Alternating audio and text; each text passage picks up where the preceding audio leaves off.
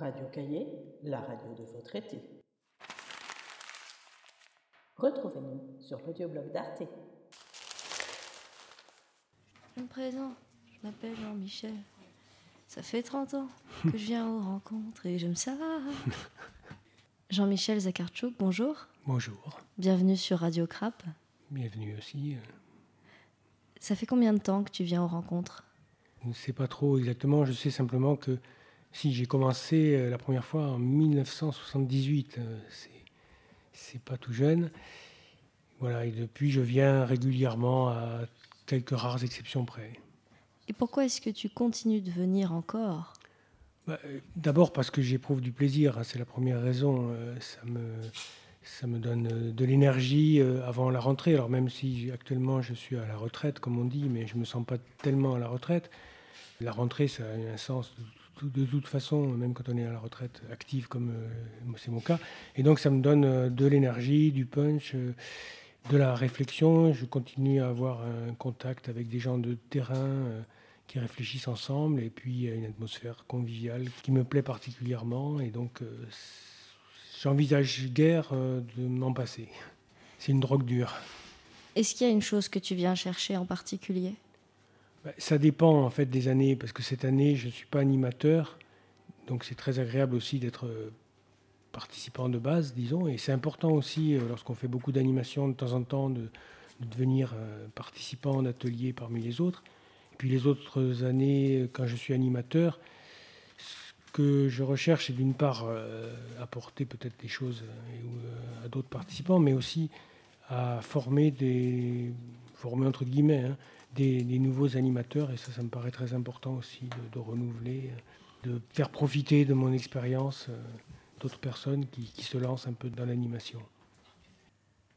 Radio Cahier, la radio de votre été. Retrouvez-nous sur l'audioblog d'Arte.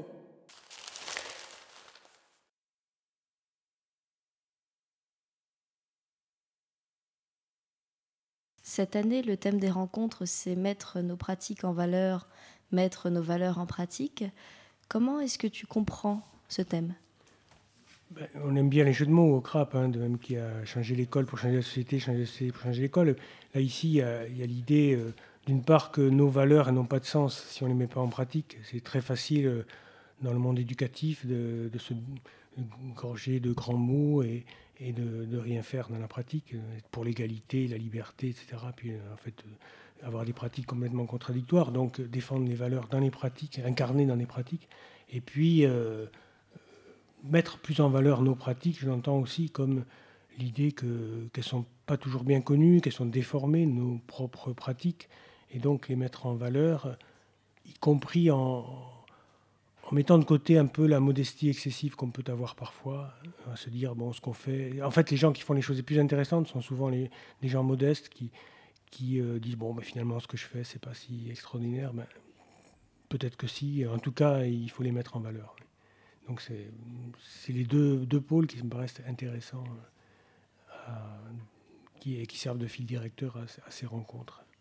Est-ce qu'il y a une valeur ou des valeurs qui te semblent fondamentales à travers toi, tout ton parcours dans l'éducation Et est-ce que euh, il y en a que tu, euh, comment dire, que tu retiendrais particulièrement selon certaines périodes et notamment aujourd'hui? Ben, euh, je pense que l'égalité est très importante. J'hésiterais entre, dans le triptyque liberté, égalité, fraternité, entre égalité et fraternité, dans la mesure où euh, aujourd'hui l'école est très inégalitaire, l'école française est très inégalitaire, donc tout ce qui peut aller dans le sens de, la vraie égalité, euh, et pas l'égalité des chances, mais l'égalité, euh, la possibilité pour chacun d'a- d'arriver au, mieux, mais euh, avec un objectif de réussite pour tous, et d'autre part la fraternité qu'on pourrait traduire à l'école par la coopération, par euh, le travail ensemble, et là aussi qui me semble importante, mais avec, euh, je reviens au triptyque républicain, avec quand même cette idée de liberté personnelle qu'on retrouve d'ailleurs dans les rencontres, au sens qu'on on est un collectif, on travaille ensemble, mais chacun garde quand même sa liberté personnelle, et je pense que ça c'est une dimension très importante, développer l'autonomie de l'individu, résister au conformisme, où on fait tous la même chose. Et donc ça aussi, c'est quelque chose qui me plaît dans le CRAP, c'est que on garde sa propre liberté, qu'on n'est pas obligé d'adhérer à un dogme et qu'on ne suit pas des grands leaders historiques ou autres gourous. Et comment on pourrait traduire ça concrètement dans nos pratiques? Dans nos pratiques, c'est euh, offrir aux élèves des espaces de, liberté et, les, les, former à penser par eux-mêmes, ce qui est toujours euh, compliqué parce que justement, euh, former, c'est c'est d'une certaine façon intervenir sur peut-être leur liberté, mais justement pour acquérir de la liberté. Et puis, euh, sur le plan de, l'égalité, ben, ça se traduit par, euh, paradoxalement, par des pratiques qui sont, où on ne traite pas de la même façon tout le monde, dans la mesure où certains ont besoin de plus euh, d'aide que d'autres, que certains ont besoin d'un accompagnement plus grand. Et donc, c'est l'équité qui est le chemin de l'égalité. Et puis, la troisième, la fraternité, c'est toutes les pratiques coopératives, travail de groupe.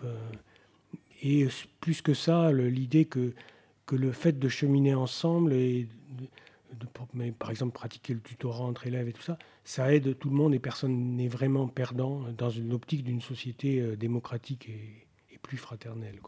Jean-Michel Zakarchuk, merci beaucoup.